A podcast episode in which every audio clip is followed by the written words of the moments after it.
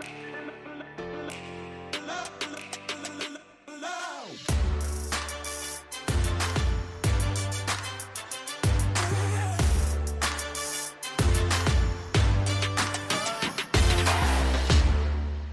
Herzlich willkommen zum Podcast Arbeitsphilosophen, die Zukunft der Arbeit. Heute mit einem neuen Special. Heute zu Gast ist Viktoria Schütz. Sie ist geschäftsführende Gesellschafterin von Deguma. Was genau Deguma macht, das hörst du gleich. Fakt ist, Deguma ist ein New Work Unternehmen im Bereich Maschinenbau und ich möchte gar nicht so viel spoilern, was ich jetzt gerade schon tue. Nein, ich werde einfach sagen, ich wünsche dir ganz viel Spaß mit einem Best Practice aus einem kleinen oder mittelständischen Unternehmen. Das ist so eine Definitionssache, die kannst du selbst für dich definieren. Los geht's jetzt mit Viktoria Schütz. Viel Spaß. Was genau macht ihr damit? Ich, ja, weil ich weiß natürlich, was ihr macht, aber Ehrlich gesagt nicht im Detail. Was? Also wir bauen Maschinen für die Verarbeitung von Gummi und Kunststoffen. Das sind hauptsächlich Walzwerke, die dafür da sind, um äh, Gummi zu mischen. Man muss sich das vorstellen wie eine Teigmischung. Da kommen verschiedene Zutaten zusammen, die müssen durchgeknetet werden. Und äh, bei Gummi braucht man halt ganz viel Kraft dafür und dafür sind eben große Maschinen da, die Walzwerke. Und ähm, ja, darüber hinaus haben wir auch gebrauchte Maschinen im Angebot, die beschäftigen sich mit den weiteren Prozessschritten der Gummiverarbeitung. Also man muss Gummi in Form bringen, auch wieder wie Plätzchen backen und ähm, Formen und äh, zum Beispiel für Dichtungen. Das sind dann so fließende Prozesse, wo das eben vorne rauskommt am Stück aus der Maschine, aus Extrudern. Und dann gibt es noch Maschinen äh, wie Pressen, die machen vielleicht Gummiringe, pressen die in Form und am Ende muss das Ganze vulkanisiert werden, damit es formstabil bleibt. Also wie gebacken, auch wieder Plätzchenvergleich. und dann äh, bleibt die Form so bestehen.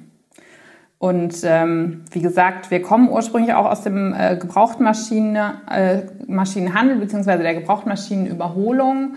Und da gibt's ganz viele verschiedene Maschinen, die man so hat in diesen verschiedenen Prozessschritten und die modernisieren und überholen wir auch, machen die Energie effizienter und sicherer. Also wir bieten auch Sicherheitsnachrüstungen an, weil es eben auch nicht ungefährlich ist, mit diesen Maschinen zu arbeiten. Und dann gibt's von der Berufsgenossenschaft immer wieder neue Regelungen und die setzen wir um oder trainieren auch die Anwender an den Maschinen, damit da wenig Unfälle passieren und dann das Ganze wird noch abgerundet mit Service und Wartung und diversen Dienstleistungen. Cool. Also würdest du euch dann als Maschinenbauunternehmen, wäre das? Ja, ganz klar. Okay. Ja. Das ist ganz klar. Also genau. jetzt Branche Maschinenbau. Maschinenbau. Ja, manchmal ja. sagt man, ja, machen wir, aber wir machen auch das andere und dann sind wir eher, nein, also Maschinenbau, das genau. ist äh, ganz ja. klar der Kern. Okay. Ich glaube, ihr seid das erste Maschinenbauunternehmen, was ich hier interviewe. Ja. also von daher, ja, ganz klassisch, weil wir reden immer über diesen klassischen Maschinenbau und mm. ich mhm. merke gerade, das ist gerade äh, mein Jungferngespräch hier in der Branche. Ich glaube, ich müsste noch mal im Feed gucken, aber äh, das ist gut zu wissen. Wie viele Mitarbeitende habt ihr? Ähm, so 45 bis 50 momentan. Mhm. Genau, wir sind stark gewachsen, äh, ungefähr 50 Prozent mehr Mitarbeiter seit letztem Jahr. Ach, wow. Mhm. Also wegen Corona hat sich das, äh, also gab es eine verstärkte Nachfrage oder war das generell auch ohne die Pandemie? Ja, das, ähm, das äh, hatten wir vor der oder in der Pandemie schon geplant. Also als ich das Unternehmen übernommen habe, war das schon auch mein Plan, da mehr draus zu machen. Mhm. Und ähm, ich habe dann mit meiner Geschäfts Co-Geschäftsführerin zusammen eine Vision geschrieben und ähm, da sind eben auch unsere Wachstumspläne stehen da drin. Ähm, da kommen wir später sicher nochmal zu und ähm, dementsprechend bauen wir natürlich das Personal auch so auf, wie wir es dann brauchen, um den Umsatz, den geplanten zu erreichen und auch vor allem die verschiedenen Angebote auch äh, anbieten zu können. Hm. Ja, okay, wenn du sagst, wir haben Maschinenbauer, die auch Folgendes machen, dann geht die Palette genau. los. Ne? Das, äh, ja klar, da braucht ja. man auch äh, natürlich also dann. Wir, äh, wir haben trotz Corona eingestellt. Also wir wollten uns dadurch nicht so vom Kurs abbringen lassen. Okay, also aber es gab nicht diesen Sondereffekt wie bei manchen Unternehmen. Jetzt ist Corona extrem hohe Nachfrage ähm, und wir sind Corona-Gewinner oder sowas, wie manche Branchen ja auch äh, betitelt wurden. Also das nicht. Leider nein. Ja, im Maschinenbau ist das meistens in Krisen äh, sind Investitionsgüter eben das erste, was gestrichen wird im Einkauf und äh, das merkt man dann schon. Okay, also trotz Corona wunderbar, super, äh, dass wir das nochmal einmal unterstreichen, weil da ist bei mir immer ganz schnell dieses A oder B, ne, was ich ja immer auch kritisiere, schwarz-weiß denken, A oder B. Ähm, ja, Corona-Gewinner, Corona-Verlierer, aber es gibt mhm. ja auch Unternehmen, die sich in der Zeit gut entwickeln, weil sie einfach kluge Entscheidungen oder Visionen oder was auch immer ähm, haben. Okay, und du hast das Unternehmen übernommen, dann 2020 ähm, und bist zur geschäftsführenden Gesellschafterin geworden und hast dann gesagt, so, jetzt möchte ich mehr daraus machen. Also das ist ja schon mal ein Satz, äh, den kann man mal so sacken lassen. Ich möchte mehr daraus machen. Also wieso? Wie, wie kommst du darauf? Ähm, ich habe das Unternehmen an, Anfang 2019 übernommen. Also meine Eltern haben das Unternehmen 1990 gegründet. Und ähm, ja, dann stand irgendwann die Nachfolge an. Mein Vater ist schon über 70 dann gewesen. Meine Mutter war zwei Jahre vorher verstorben. Und es stand dann eben so im Raum, was passiert jetzt mit der Firma. Und äh, Verkauf war auch im Gespräch, aber mein Vater konnte das, glaube ich, nicht übers Herz bringen und ähm, ja, dann habe ich mir eben Gedanken gemacht, unter welcher Prämisse könnte ich mir vorstellen, das weiterzuführen. Ich habe vorher schon im Unternehmen gearbeitet, hatte mich aber wieder ein bisschen zurückgezogen. Ähm, und ich wohne ja auch in Berlin. Die Firma ist in der Nähe von Fulda, also in der thüringischen Rhön. Ähm, und ja, das war natürlich für mich auch eine Herausforderung zu sagen, ich will mein Leben trotzdem in Berlin weiterführen, will aber auch für die Firma da sein. Also ich habe schon gemerkt, ich habe da ein sehr großes Verantwortungsgefühl für die Firma und kann nicht einfach sagen, ich gehe. Also das war kein mhm. einfacher Prozess und es haben auch viele Leute, die mir nahestehen, gesagt, geh doch einfach, lass es, wenn das so schwierig ist. Und ich konnte es aber nicht. Und ähm, es war nicht einfach, also mit meinem Vater zusammenzuarbeiten, das hat nicht funktioniert im Unternehmen. Mein Vater ist eher, ich glaube, der hat sich selbstständig gemacht, um sein Ding zu machen, um sich nicht von anderen Leuten reinreden zu lassen. Und dann waren da eben noch Mitarbeiter, das, die mussten halt, äh, ja, die brauchte man halt. Ist jetzt nicht so, dass er die Menschen nicht geschätzt hat, aber eigentlich ging es ihm nicht darum.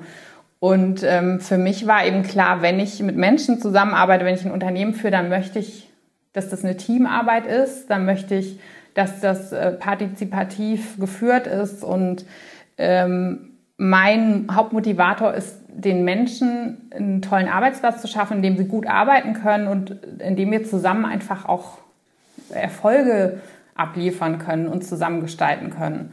Und ähm, das heißt, also meine Eltern hatten immer das auch so die Vorstellung, okay, die Firma hat die und die Größe, das reicht, wir können ganz gut davon leben und wir wollen jetzt gar nicht irgendwie groß expandieren, weil bedeutet irgendwie noch mehr Arbeiten und noch mehr Risiken. Und ich meine, das ist ja auch legitim. Und dann habe ich mir gedacht, naja, wenn ich das aber mache, dann möchte ich das schon, wie man so schön sagt, aufs nächste Level bringen. Und äh, ja, also genau, es war dann irgendwann, habe ich, war für mich klar, unter welchen Prämissen das sozusagen funktioniert. Und dann habe ich gesagt, ähm, mit meinem Vater zusammen funktioniert es nicht. Und wenn er rausgeht aus der Firma, dann würde ich es machen. Und ja, das Gespräch hat dann noch eine Weile drüber nachgedacht und hat dann äh, dem zugestimmt und hat mir dann noch Anteile auch ähm, übertragen, sodass ich heute Mehrheitsgesellschafterin auch bin. Und ähm, ja, so ist die Nachfolge gestartet, Anfang 2019. Und dann bist du wahrscheinlich, das ist jetzt die Hypothese, aufgrund der Tatsache, dass du sagst, ja, Firma stationär in der thüringischen Rhön bei Fulda, ich möchte aber weiterhin meinen Lebensmittelpunkt in Berlin sehen. Das muss doch anders gehen. Und bist du so dann auf New Work gekommen? Bist du so auf neue Arbeitswelten gestoßen oder war das schon vorher? Ähm, also ich habe sowieso gependelt und für mich war das auch gar nicht so absurd. Ich habe äh, damals auch so ein bisschen, das war mein eigentlicher Lebenswunsch, äh, vor der Nachfolge in dieser digitalen Nomadenszene Fuß zu fassen und war da auch viel unterwegs und habe verschiedene Geschäftsmodelle ausprobiert. Und das war eigentlich das, was ich vorhatte. Und deswegen kannte ich eben auch ähm, viele Arbeitsmethoden und Zusammenarbeitsmethoden, die vielleicht in klassischen Firmen einfach noch nicht präsent waren. Und deswegen war das für mich auch nicht so absurd zu sagen, ich wohne woanders und kann trotzdem mit einer Firma arbeiten. Es war aber auch so, dass schon auch klar war, dass das natürlich nicht völlig ohne Führung da vor Ort funktioniert. Also wir hatten auch zu dem Zeitpunkt, mein Vater hat einen äh, Geschäftsführer eingestellt und äh, das hat aber überhaupt nicht funktioniert. Der hat überhaupt kein Management gemacht und der hat die Firma wirklich auch in die Bredouille gebracht dadurch. Und äh, was auch ein Grund war, dass ich dann eben gesagt habe, das mit der Nachfolge muss jetzt geregelt werden, weil sonst gibt es die Firma nicht mehr so lange. Mhm. Und ähm, ja, dann war das geklärt und ich hatte dann ähm, eine Unternehmensberaterin vor Ort, die das, ähm, die ich dann eingesetzt hatte, um mich vor Ort zu unterstützen, um auch das erste Mal in der Unternehmensgeschichte überhaupt das Thema Strategie anzugehen. Gab es vorher nicht. Und mit ihr dann hatte ich besprochen, was ist denn, was ist denn meine äh, Vision von so einer Firma, die Strategie, die ich mir vorstelle. Und ähm, ja, dann habe ich eben gemerkt, dass wir haben dann erstmal so strategisch zusammengearbeitet und dann habe ich irgendwann gemerkt, dass eben das, was ich mit dem Geschäftsführer auch bespreche, wenn ich vor Ort bin, dass das nicht umgesetzt wird und dass auch Themen, die die Mitarbeiter bei dem Geschäftsführer ansprechen, bei mir auch nicht ankommen. Und es ist einfach ganz viel liegen geblieben und ähm, dann war sie irgendwann vor Ort und hat dann jede Woche geguckt, was gibt's eigentlich hier, was muss gemacht werden, umgesetzt werden und wird das gemacht. Und dann habe ich eben gemerkt, dieser, dieser Kontrollmechanismus wird immer stärker. Wir müssen immer mehr kontrollieren, dass Sachen gemacht werden. Und da gab es eben schon Themen, die waren schon jahrelang, sind die immer wieder aufgetaucht und wurden nicht gelöst. Und ähm, andererseits habe ich aber auch parallel gemerkt, dass das auch dieser Führungsteam meiner Eltern eben nicht meiner war. Das, also das ist natürlich was, womit man so aufwächst und merkt, okay, so funktioniert scheinbar Führung. Und dann habe ich aber immer gedacht, ich fühle mich damit nicht so richtig wohl. Und dann wurden das mit den Kontrollen immer mehr. Und in dem Zeitraum, ich denke, das war so im Sommer 2019, habe ich dann, bin ich aus irgendeinem Grund auf Reinventing Organizations gestoßen. Das Buch, Friedrich Laloux war ja hier auch schon mal zu Gast. Und ähm, habe das dann gelesen und erstmal dachte ich so, hm, okay, das ist ja schon sehr vielleicht abgehoben oder anders. Und dann hatte ich es zu Ende gelesen und dachte ich, das ist genau, was zu uns passt und was zu mir passt. Und dann hatte ich das was? damals eben der Unternehmensberaterin vorgeschlagen, habe ich gesagt, wir müssen jetzt hier so einen kleinen äh, Turn machen. ähm, äh, bis sind äh, damals haben wir uns noch gesiezt und dann habe ich gesagt, sind Sie dabei, das mit mir umzusetzen in der Firma? Und dann hat sie es auch gelesen und hat sich auch erst gedacht, oh je, die hat sie ja nicht alle. Und ähm, ja, dann hat sie aber tatsächlich sich auch, hat sie zugestimmt, das mit mir zu machen. Und so sind wir das dann angegangen und um das nochmal abzuschließen, der Geschäftsführer ähm, ist irgendwann gegangen, weil er sich dann auch um private Themen kümmern wollte. Ist, da hat er sich ziemlich schnell verabschiedet und dann ähm, haben wir sie dann eingesetzt als Co-Geschäftsführerin. Ah. Das war erstmal nur interimsmäßig ge geplant, um das umzusetzen, weil damals war meine Vorstellung noch, na gut, wenn wir das jetzt alles so anfangen, nach einem Jahr läuft das mit, äh, mit dieser Organisationsform und nach einem Jahr brauchen wir gar keine Geschäftsführung mehr vor Ort, weil die Mitarbeiter alle so selbstständig arbeiten können. Ja. Und so zwei Jahre später ist das natürlich immer noch nicht der Fall, aber ich bin trotzdem also sehr froh, dass sie da ist, weil wir auch unheimlich gut zusammenarbeiten und uns sehr gut die Bälle zuspielen können und äh, ja, das ist so der Stand. Cool. Und das heißt, vor zwei Jahren so dieser offizielle Startpunkt oder ein Fluider, was sich so entwickelt hat. Wahrscheinlich habt ihr auch nicht das Datum, dass ihr sagt, so am 1.7. ging das los, sondern es mhm. hat sich mhm. ja äh, entwickelt. Ähm, aber man könnte natürlich sagen, an dem Punkt, wo sie eingestellt wurde, dann als Geschäftsführerin, als Co-Geschäftsführerin, ist vielleicht der Startpunkt. Aber ihr habt ja vorher schon drüber nachgedacht, diskutiert, ähm, Visionen ausgetauscht. Ähm, wenn du jetzt so zwei Jahre später schaust, was hat sich denn dann im Unternehmen getan? Was hat sich bei euch getan? Du sagst jetzt, ihr seid noch nicht fertig. Das war mir klar. Ne? Ich glaube, das ist allen klar, die jetzt zuhören. Das, die Frage ist, wird es überhaupt irgendwann fertig? Aber ja. wo seid ihr jetzt nach so circa zwei Jahren? Also es gab tatsächlich einen, so einen Startpunkt, weil wir hatten uns ein Konzept erarbeitet. Wir haben nicht gesagt, so das ist jetzt hier Teal Organizations von Friedrich Laloux, da wollen wir hin, sondern wir haben uns mhm. das angeschaut und haben auf uns, äh, unser Unternehmen, auf unsere Situation diese Themen runtergebrochen und haben gesagt, wir wollen äh, einen soften Übergang haben, damit da nicht Leute sind, die sagen, oh Gott, ey, was haben die denn hier vor? Ich gehe lieber. Und wir haben schon auch die Bücher ausgegeben, aber wir haben so kleinere Schritte erstmal gemacht. Wir haben die Leute in Teams eingeteilt. Also klar gab es vorher Abteilungen, aber wir haben wirklich auch dann Teams, Einzelleute, die es vielleicht so gab, äh, Teams auch zugeordnet. Wir haben gesagt, äh, Verwaltungsaufgaben kommen von den Teamleitern weg. Es machen mehr die Teammitglieder auch Verwaltungsaufgaben und sind da zuständig. Und vor allem äh, das Hauptthema natürlich, jeder darf sich einbringen. Und wenn irgendwas ist, jemand macht sich Gedanken, sieht eine Verbesserung, das darf alles gesagt werden und soll auch aktiv angegangen werden. Das waren so die ersten Punkte, die wir eingebracht haben. Und ja, heute zwei Jahre später, also wir haben das wirklich Schritt für Schrittweise auch alles gemacht und ähm, also im Großen und Ganzen sind wir sehr zufrieden mit der Entwicklung, also wie die Mitarbeiter oder wir sagen eigentlich nur noch die Teammitglieder sich alle einbringen. Und wir haben dann auch 2020 das erste Mal Jahresziele ausgegeben und die Teams müssen dann Maßnahmen entwickeln, um, diese, um diesen Zielen zuzuarbeiten.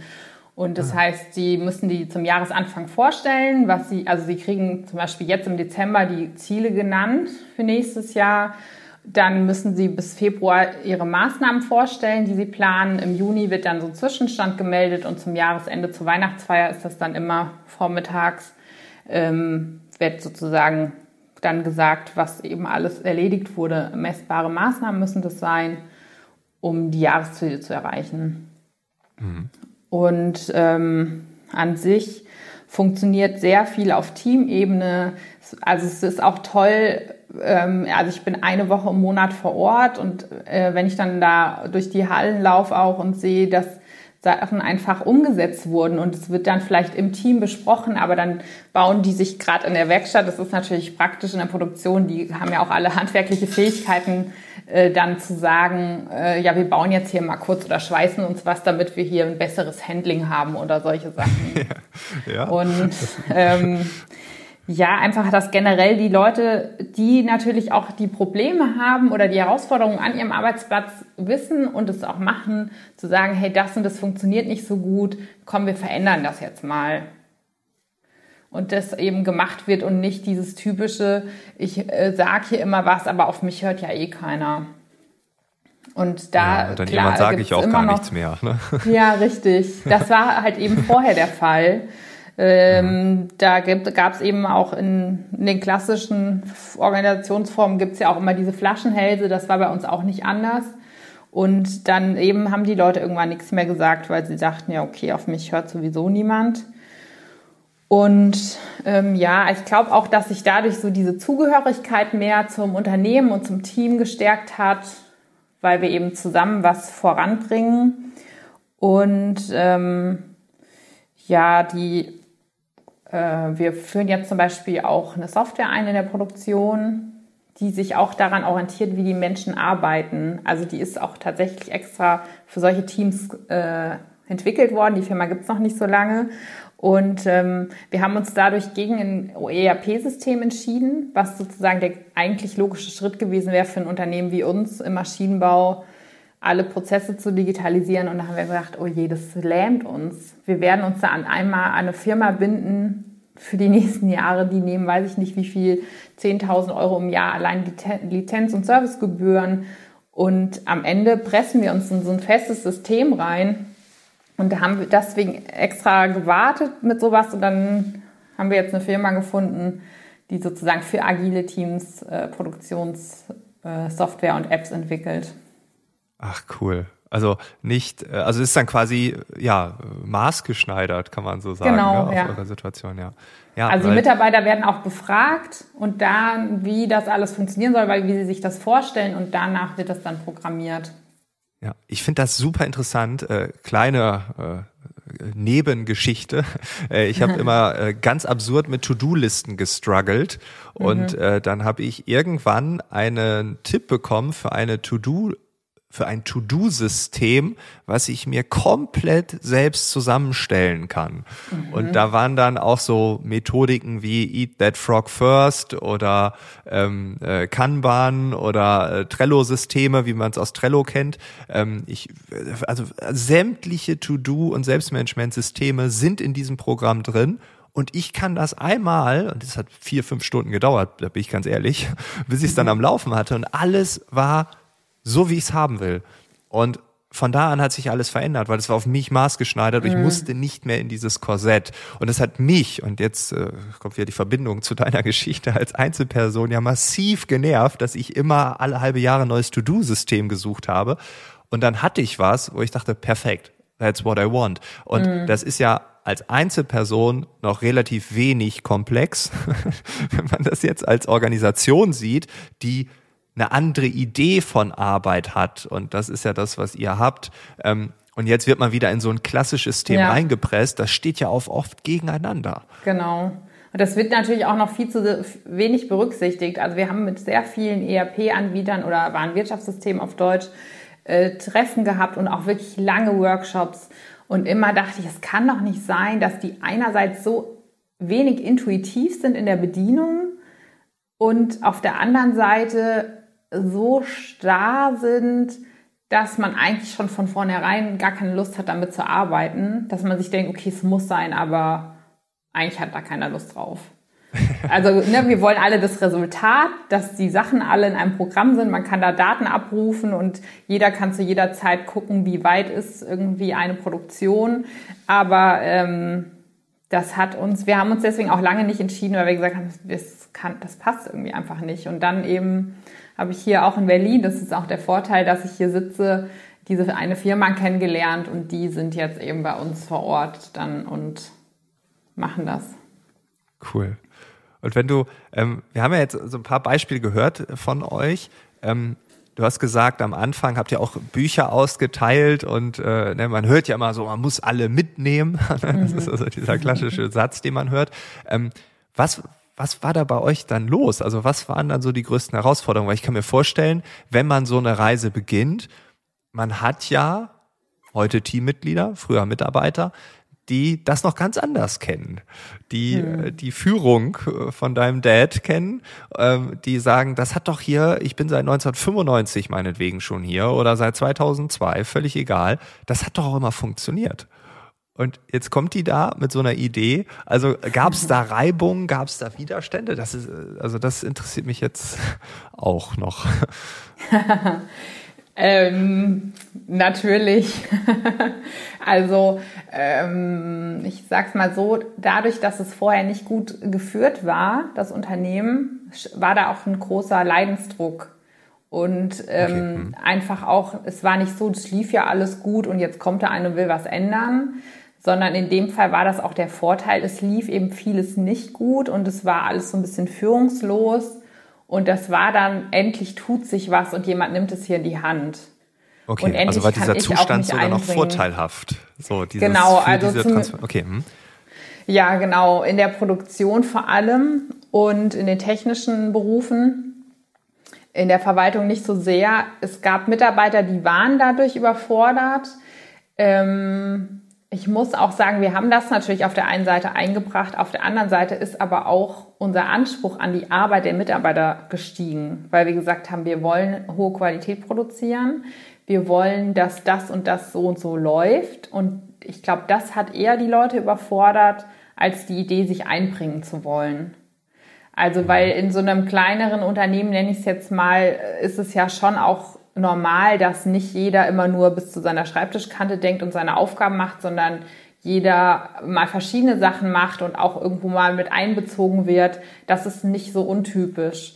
Ähm, aber dass jemand jetzt sagt, so und so, wir wollen da hinkommen und das und das erreichen, das hat mehr Leute, ha, habe ich den Eindruck gehabt, überfordert, ähm, als zu sagen, ihr bringt euch jetzt mal ein oder wir wollen hören, was ihr möchtet. Wir wollen aber auch, dass ihr es so weit wie möglich selber umsetzt. mhm. Also das ist klar, es gibt bis heute Leute, die eher, sag ich mal, meckern als zu machen, aber es sind nur ganz wenige Einzelne und die meisten haben sich mittlerweile,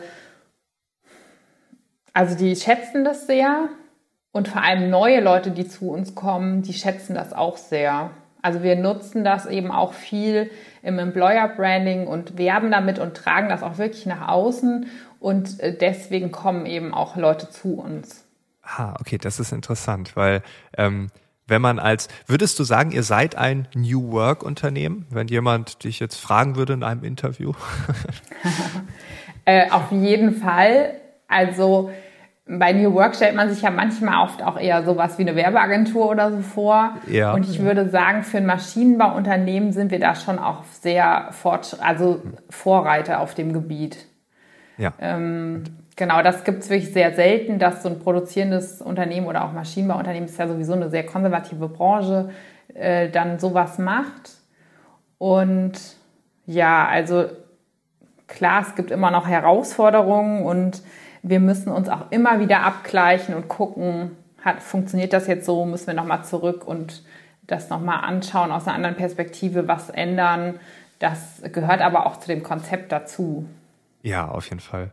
Aber gab es so etwas, wo du sagst, boah, das hat mich extrem überrascht, irgendwie, dass das als Ergebnis rauskommt, dass Menschen so und so damit umgehen oder dass etwas möglich ist, was du für unmöglich gehalten hättest? Gab es irgendwann in diesen zwei Jahren irgendwas, wo du sagst, das hat mich komplett überrascht, das hätte ich nicht gedacht vorher?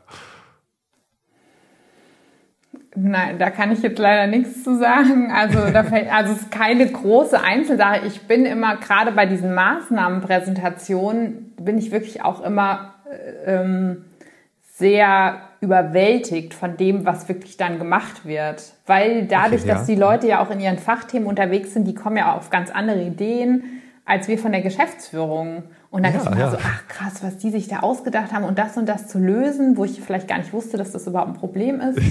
Und ja. ich meine, das ist ja auch der Sinn dieser ganzen Sache, dass mhm. die Leute, die mit den Problemen zu tun haben, die auch lösen und weil sie vielleicht wissen, äh, was muss man als eh, am ehesten machen und das nicht jemand weiß, der überhaupt nicht damit zu tun hat. Und ähm, da bin ich wirklich echt immer überwältigt und freue mich, dass das so sehr, also so gut klappt, bei allen Schwierigkeiten, die das auch alles mit sich bringt. Ähm, ja. Ja, nee, das also war jetzt vielleicht von mir auch äh, vielleicht ein Tick zu groß gemacht. Ne? Manchmal gibt's ja so Momente, wo man sagt, boah, da ist der Knoten geplatzt oder da ist mir die Erleuchtung gekommen oder so. Aber ähm, ich find's generell auch viel charmanter, wenn man sagt, man ist mehrfach klein, äh, in kleinen Bereichen überwältigt oder überrascht, als diesen großen Knall erlebt zu haben. Ähm, Zumal das ja auch schon vorher gewesen sein kann, indem du halt die Nachfolge übernommen hast und gemerkt hast, wir müssen einfach was ändern. Das kann ja diese ja. Überraschung sein und dass man überhaupt sich das traute. Ne? Das, äh, aber deswegen, das sollte gar nicht so groß klingen, auch wenn ich so gemeint habe in dem Moment. Aber ähm, ja, okay. Und wenn wir darüber sprechen, und jetzt schließen wir einen Bogen äh, zu einem äh, ganz bekannten Mann dieses Podcasts, Professor Bach, der war schon mal mit äh, Sven Lindig hier zu Gast. Da haben wir über die Firma von Sven gesprochen und Professor Bach hat das Ganze wissenschaftlich begleitet. Und er hat in diesem Podcast gesagt, dass Sven Lindig nicht das einzige Unternehmen ist, was wissenschaftlich begleitet wird, sondern dass er auch noch zwei, drei, vier andere Unternehmen begleitet. Und dann oh Wunder, weil wir beide kennen uns ja aus dieser digitalen Nomadenszene, sagst ja. du auf einmal, ähm, äh, ich bin eine von denen, weil du hast mit Professor Bach gesprochen, der hat dir von dem Podcast erzählt, du denkst, hey, ich kenne doch den Podcaster dazu. Ja. Und, ähm, und so sind wir ja überhaupt jetzt ins Gespräch gekommen. Also Professor Bach hat vermittelt, könnte man so sagen, indem er genau. einfach seine Geschichte erzählt. Ich war in einem Podcast-Interview und äh, dann hast du gemerkt, oh, oh, das muss ich jetzt Frank mal erzählen. Ähm, und die Idee, aha, dann äh, wirst du doch auch Gast hier.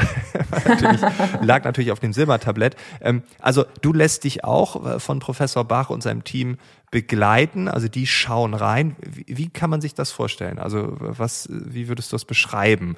Was passiert da? Also die Basis von alledem ist eben der Austausch von drei Unternehmen aus der Region. Also das ist ein mhm. Projekt, ja, das auch gefördert wird vom ähm, Bildungsministerium um eben ländliche Regionen voranzubringen. Und da sind wir so drei Unternehmen, die eben diese Methoden erarbeiten, Arbeitsformen, um letztendlich dann äh, da so ein Handbuch zu schreiben für andere Firmen in der Region, die uns das vielleicht im besten Fall nachmachen. Und ähm, ja, wir sind drei Unternehmen, die auch witzigerweise zusammenarbeiten. Das war gar nicht so richtig geplant. Also wir sind schon auch über Sven Lindig dazu gekommen, weil die einfach schon lange von uns ein Dienstleister sind. Die vermieten und äh, verkaufen ja Gabelstapler und Hebebühnen und damit haben wir eben oft auch zu tun. Und ähm, dann waren wir da bei einem Vortrag oder die haben ja eben dieses Konzept von New Work, nenne ich es jetzt auch mal, ähm, schon länger in ihrem Unternehmen. Der hat es ja auch als Nachfolger eingeführt. Und dann haben die manchmal so Veranstaltungen gemacht, äh, wo man eben sich das nochmal anhören konnte und wo erzählt wurde. Und da waren wir dann. Und ähm, ein paar Monate später kriege ich dann eine E-Mail, dass eben dieses Forschungsprojekt ansteht, ob wir nicht Interesse haben, daran mitzuwirken. Und da wir das ja dann in, zu dem Zeitpunkt auch schon ein paar Monate gemacht haben, habe ich so gedacht, ah, das wäre ja ganz interessant. Und ja. witzigerweise ist die dritte Firma ein Kunde von uns. Und das Nein. war auch wiederum Zufall. Das heißt, wir sind da in einer Wertschöpfungskette, würde ich es mal nennen. Und ähm, die bauen eben Dichtungen und solche Sachen speziell für äh, Tunnel und solche und ja, Dichtungen und Federungen und solche Sachen. Und ähm, das Tolle an diesem ganzen Projekt ist eigentlich, dass wir uns darüber austauschen können, wie laufen denn die ganzen Sachen? Ist das jetzt unternehmensspezifisch? Liegt das ähm, einfach an diesen Themen, die wir bearbeiten oder sind das gesellschaftliche Themen? Und weil wenn man das alleine macht, dann hat man ja immer kein, ähm, kein Benchmark sozusagen. Und das ja. Tolle ist eben durch die wissenschaftliche Begleitung, dass die Sachen dokumentiert werden, was man oft eben auch als kleinere Firma nicht immer unbedingt macht oder Zeit für hat. Und dass sie eben auch messen können, wie ist dann und dann der Stand und wie ist es vielleicht ein Jahr später und zwei Jahre später. Was denken die Mitarbeiter vielleicht dazu? Was hat sich in der Zeit geändert? Und das können die eben alles dokumentieren und messen. Und das ist eben toll, dass das von außen jemand macht. Auf jeden Fall. Also würdest du jetzt noch irgendwie eine wissenschaftliche Aufbereitung machen müssen, äh, ja. äh, dann wärst du keine Geschäftsführerin mehr. Also das ist schon eine Menge genau. Arbeit. Und, ja. ähm, und natürlich auch, dass dir da auch der Werkzeugkasten fehlt natürlich. Die, äh, die Brille, die die natürlich haben, indem sie in drei Unternehmen reinschauen, ist auch eine ganz andere. Ähm, und aber was genau messen die? Also äh, sind das Befragungen? Ähm, also momentan sind es hauptsächlich qualitative Befragungen. Das heißt, wir als äh, Führungsteam wurden äh, interviewt. Ich glaube, das ging zwei oder drei Stunden, haben die uns ausgefragt zu dem, was wir uns dabei gedacht haben, wie es läuft und wie wir die Themen sehen. Dann wurde, sage ich mal, ein Drittel unserer ähm, Teammitglieder befragt, auch zu bestimmten Themen, Entscheidungsfindung, Kommunikation, Innovation. Und da gab es so Überthemen. Und das wird dann eben alles ausgewertet und vorgestellt. Und dann gibt's jetzt der nächste Punkt, das haben wir gerade letzte Woche, hatten wir das letzte Treffen. Ähm, Labore nennt sich das. Und dann muss jedes, jede Firma sich eine Sache überlegen, die jetzt als nächstes angegangen werden soll. Und dann wird eben geguckt, wie ist der Stand jetzt was denken sich die Mitarbeiter dazu aus oder welche Lösungsfindung äh, haben wir vor oder die, das Team vor, das dann da im Mittelpunkt steht und wie sieht es nach drei, Jahr, äh, drei Monaten aus? Und dann wird das gemessen und zum Beispiel gibt es ja oft auch ähm, Gefühle zu einem, also was, wenn jemand befragt wird und dann hat jemand so einen gefühlten Eindruck von der Sache und sagt, ja, das ja. und das, das funktioniert so nicht oder das ist chaotisch. Und das ist eben das, was wir auch abfragen wollen. Wenn jetzt wirklich Sachen geändert werden in einem bestimmten Prozess, wie ist denn der gefühlte Eindruck drei Monate später, wenn man sozusagen eigentlich auf dem Papier nachweisen kann, das und das ging jetzt, glaube ich, was wir vereinbart hatten um Wegezeiten, wie kann man vielleicht Werkzeug oder ähm, Materialien, die gebraucht werden für die Maschine, so lagern, dass die näher an der Maschine dran sind oder wie kann man die Arbeitsvorbereitung so machen, dass man nicht nochmal im Arbeiten loslaufen muss, um was zu holen.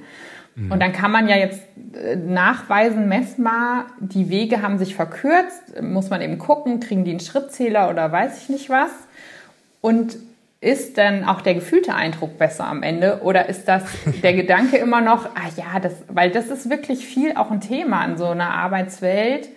Der Eindruck, der subjektive Eindruck von Sachen, der gefühlte Eindruck.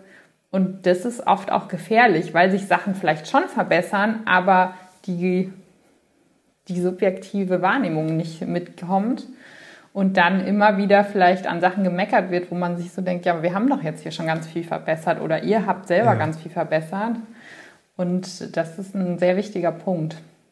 Ah, das, also ich habe ja immer als Ostfriese diesen Lieblingsvergleich mit dem Wetter. Ne? Da steht dann irgendwie äh, 23 Grad, aber in Ostfriesland ist es gefühlt immer weniger und in Berlin mhm. in der Innenstadt gefühlt immer mehr. So, ne? Ja. Weil äh, in Ostfriesland kommt noch dieser Wind, der und dann ist 23 Grad, aber es ist halt kalt. Und meine gefühlte Temperatur ist ja auch nochmal eine andere wie von jemand anderem. Ne? Und da sagt man mir dann, ja, genau. dir kann doch nicht kalt sein, du bist doch Ostfriese. Ich sage, ja, ich, mir ist aber kalt, da kann ich auch nichts für, dass ich Ostfriese bin. Ich friere gerade, auch wenn da 22 Grad steht. Wir stehen hier im Wind, mir wird kalt.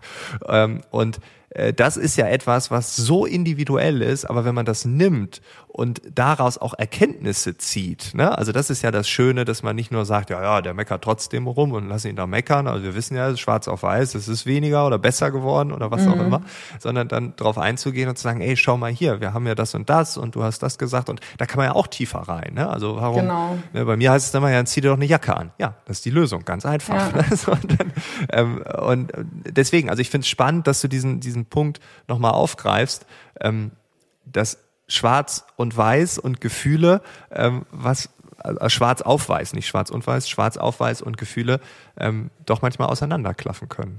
Also das ist äh, überrascht mich immer wieder, würde ich sagen. Ja, also es geht ja auch nicht darum zu sagen, jetzt ist es hier schwarz auf weiß, dein Gefühl stimmt. Also vielleicht zu sagen, nein, nein, dein Gefühl nein. stimmt nicht, aber zu sagen, warum hast du denn das Gefühl eigentlich? Also das ist ja schon auch was, was bei uns immer wieder ein Thema ist. Im ersten, und das ist vielleicht auch so ein klassischer Führungsweg zu sagen, ja, aber das stimmt nicht oder so und so ist es falsch. Dann zu sagen, ja, aber warum ist denn trotzdem diese Meinung da? Was ist, was ja. liegt denn dahinter? Was ist denn das eigentliche Metaebene oder so sagt man ja auch ganz gerne.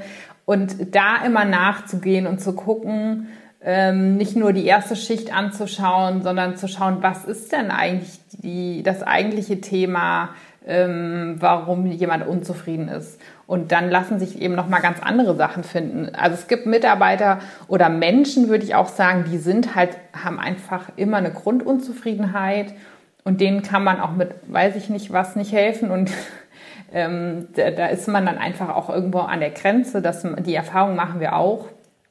Aber ja, viele lassen sich eben auch nach einer Zeit dann drauf ein und sagen, ja, okay, vielleicht muss man das mal so und so sehen oder so und so machen. Und ähm, so äh, finden wir eben auch immer wieder neue Lösungen für Themen. Ja, wollte ich gerade sagen, genau, also ihr schaut halt äh, hinter den Vorhang und, und kratzt nicht nur an der Oberfläche und sagt, da haben wir doch jetzt gemessen mit den Schrittzählern, das ist jetzt alles besser hier. Wenn jetzt alle, äh, stell dir vor, 100 Prozent der Belegschaft würden sagen, nein, aber wir finden das doof so, dann wird man ja auch ja. sagen, ja, das ist jetzt wirklich eine Kontrasituation, ja, dann folgen wir dem Gefühl. Also ihr habt recht, mhm. wenn ihr es so lieber mögt, würde man ja auch machen. Also man wird ja auch das Schwarz auf Weiß dann auch in Frage stellen, wenn alle ein anderes Gefühl haben. Ne? Aber wie du sagst, im Kern geht's ja darum, wie bei mir, wenn ich friere, mir eine Jacke zu geben. dass man, ähm, und das ist ja auch hoch individuell, warum ist dir kalt? Ja, keine Ahnung. Ich habe noch keine Lösung dafür gefunden, warum mir kälter ist als allen anderen Ostfriesen in Ostfriesland, aber ähm, auf jeden Fall ähm, ist das genau der Punkt, ne, dass man halt hinter und auch für euch, ne, also eure Gefühle können ja andere sein, wie die, die in der Belegschaft sind und, und ähm, da, ja cool, okay, ich wusste jetzt äh, nicht, dass das im, im BMBF gelagert ist und äh, das, äh, ja, also damit hat sich die Frage, seid ihr ein New Work Unternehmen und seid ihr Vorreiter natürlich damit auch nochmal, ähm, also approved by Bildungsministerium, äh, nee, Forschung, Bildung und Forschung, ne, genau, das ja, ist das Bildung der, Forschung, ja. ähm, der Grund. Genau, was ist denn, was sind die nächsten Schritte? Ich meine, du hast ja eben gesagt, die Reise ist noch nicht beendet, ihr seid noch nicht fertig. Ähm, gibt es sowas, was du Du hast ganz am Anfang auch von Visionen gesprochen. Ne? Gibt mhm. es so mhm. etwas, wo du sagst, ja, das ist so weiterhin unsere Vision oder ja, ja, ja, papalapap, die alte Vision, die ist schon längst, äh, die hat sich schon, also ist jetzt hier 2.4.6 oder sowas, also hat sich schon geupdatet. Ähm, Gibt es so Erwartungen an die Zukunft? Also wie, wie siehst du euren Weg? Also Wachstum hast du schon erzählt, ähm, aber kommt da vielleicht auch noch was? Also, wo geht die Reise hin? Ja, ich weiß auch nicht, ob wir jemals fertig werden. Wir waren jetzt letzte Woche zu Besuch bei einem Bauunternehmen, weil wir uns momentan damit befassen, die Gebäude zu erneuern oder neu zu bauen. Und die haben interessanterweise ihre Firmenpräsentation damit angefangen, was sie für eine Organisationskultur haben. Und die ist auch gar nicht so weit weg von unserer. Und ähm, haben dann gesagt, wir sind noch, wir machen das seit 15 Jahren, aber wir sind auch noch nicht fertig. Und dann dachte ich mir so, oh je. Never ending story. Also, aber der Hauptgrund war auch so ein bisschen, dass sie sagen, es kommen ja auch immer neue Mitarbeiter dazu und die müssen das auch erstmal lernen. Hm, ja, ja, und ähm, da fand ich ganz interessant, was Sven Lindig letzte Woche dann bei einem Treffen gesagt hat. Wir haben, können doch alle nur ein Interesse daran haben, dass das so viele Firmen wie möglich machen, damit es auch leichter ist, Mitarbeiter zu finden, die man nicht erst schulen muss, sondern dass man einfach das in der Region so verbreitet, dass es klar ist, wenn Leute zu einem kommen, dass sie das auch schon so kennen. Und das fand ich ganz interessant, weil natürlich ist es so, dass wir momentan jede, jeden Mitarbeiter erstmal noch neu wieder schulen müssen, jede, jedes neue Teammitglied. Ja. Und erstmal beibringen müssen, was eigentlich so unsere Grundsätze sind. Und ähm, ja, das ist sozusagen dann auch ein Ziel, das wirklich in der Region auch zu verbreiten. Und ähm, ansonsten ist es einfach immer, glaube ich, bleibt es auch eine Herausforderung, weil ja auch neue Herausforderungen aus der Umwelt immer wieder kommen. Ähm, dieses Ausprobieren und sich auch so ein bisschen aneinander zu reiben und immer zu gucken, was funktioniert. Ach nee, funktioniert doch nicht, wir müssen es anders machen. Also ich habe ja schon gesagt, das ist auch ein Grundsatz dieses ganzen Konzepts. Aber trotzdem denkt man manchmal so, ah okay, jetzt waren wir hier doch wieder zu weit. Ähm, wir haben zum Beispiel das Thema, dass die Teams selber auswählen, wer als nächstes eingestellt wird. Haben wir dann gemerkt, okay, das war ein bisschen zu früh. Wir müssen die Leute erstmal ein bisschen daran schulen, wie man auch so Gespräche führt und wie man Teams ergänzt, also Leute findet, die das Team sinnvoll ergänzen und nicht jemanden, der einfach gut charakterlich passt. Und solche ja. Sachen passieren einfach immer wieder, dass man merkt, okay, wir haben das jetzt abgegeben, wir vertrauen, dass das funktioniert und merken dann, okay, da waren wir vielleicht ein bisschen zu schnell. Und ich glaube, das wird einfach auch hoffentlich immer besser und es funktioniert, also es wird auch immer besser, aber wir merken immer wieder, dass das eben vielleicht passiert oder ähm, dass man an der Kommunikation arbeiten muss. Und ich glaube, dieses, wir sind irgendwann fertig, ähm, führt eher dazu, dass man vielleicht dann frustriert ist, weil man eben nicht fertig wird, sondern das ist einfach der Prozess und das gehört auch dazu ja. zum ganzen Thema. Und ähm, die Vision, die wir uns gesetzt haben für 2030, Vision 2030 heißt die. Und äh, klar, da geht es um Wachstum und es geht aber auch eben um mehr Angebote, die wir machen wollen, äh, um nachhaltige Maschinen, die wir anbieten wollen. Wir möchten zum Beispiel, dass Maschinen nur noch so modular gebaut werden, irgendwann, dass man nie wieder die ganze Maschine austauschen muss, sondern ähm, einzelne Teile nur noch. Weil dieses Thema, äh, es wird ja viel gesprochen auch von Circular Economy und dann geht es immer nur um die Produkte, die aus den Maschinen rauskommen, aber nie um die Maschinen. Und das ist ja der eigentliche, das ist ja der eigentliche auch CO2 und Energiefresser der ganzen Sache. Auf jeden Fall, ja. ja. Also angefangen bei diesen zum Beispiel Gussteilen, die man dafür braucht, die aber eigentlich unkaputtbar sind, die man nur immer mal wieder aufpanzern oder bearbeiten muss, ähm, bis hin natürlich zu dem, was die Antriebe an Energie verbrauchen. Und da ist einfach ganz viel Potenzial. Und dadurch, dass wir auch über, von dieser Modernisierung der Gebrauchtmaschinen kommen, wissen wir einfach, dass das funktioniert dass man sagen kann, man hat hier eine Maschine und die sind auch manchmal schon 50 Jahre alt und man kann die modernisieren, dass die energiesparender ist und man kann die Gussteile wiederverwenden. Und das ist so eine Vision, die wir haben, dass eben Maschinen so gebaut werden, dass man die nur noch modular austauschen muss. Cool. Und ansonsten weitere Dienstleistungen und Schulungen und Trainings anbieten, solche Sachen stehen da drin. Wir wollen auch mehr ähm, Infrastruktur schaffen für unsere Mitarbeiter, Betriebskantine, solchen Sachen stehen da drin. Also die ist sehr detailliert. Das Oberthema heißt da Visioning. Also es geht darum, dass man sich einen Tag in der Zukunft vorstellt, wo man wirklich beschreibt, was alles da ist und was man so geschafft hat in den letzten Jahren. Also es ist nicht dieses typische, was man früher so im Management gelernt hat, äh, Mission Statement und Vision, sondern es ist wirklich eine Vision, wie man sich dann in zehn Jahren vorstellt, wie man aufgestellt ist. Mhm. Und wie man dann einen bestimmten Tag auch feiert. Äh, wir wollen natürlich, dass die Qualität sehr hoch ist und solche Sachen stehen da drin. Ähm, ja, einfach unsere Expertise ausbauen und dafür auch bekannt sein. Wir sind noch, sag ich mal, in der Branche zwar schon lange bekannt, aber auch so ein bisschen, würde ich sagen, so ein Underdog. Und ähm, ja, da ist auch Potenzial, noch die Bekanntheit zu steigern, die Persönlichkeitsentwicklung der Mitarbeiter voranbringen, dass die auch wirklich am Ende ähm, sich ganz viel selbst helfen können. Und äh, was natürlich nach wie vor auch oft passiert, ist auch ein Problem auf und so dieser Gedanke, ich gehe mal zur Geschäftsführung oder zum Teamleiter, also wir haben immer noch diese Teamleiterebene, um Hilfe zu kriegen. Und, sondern dass dann der erste Impuls ist, hm, was kann ich denn machen und wen kann ich denn alles fragen, wer hier Ahnung hat zu dem Thema, um das jetzt hier selber zu lösen. Und dieses hm. wirklich nach oben delegieren nur noch in Einzelfällen passiert. Ja, da sieht man auch wieder die Deckungsgleichheit zu Sven Lindig, weil er das auch gesagt hat. Das äh, ist mir da in dem Gespräch auch hängen geblieben, ja. Cool. Also es, äh, wie du ja schon sagst, ne, also bis 2030 hast du auf jeden Fall zu tun. bis dahin wird es nicht enden.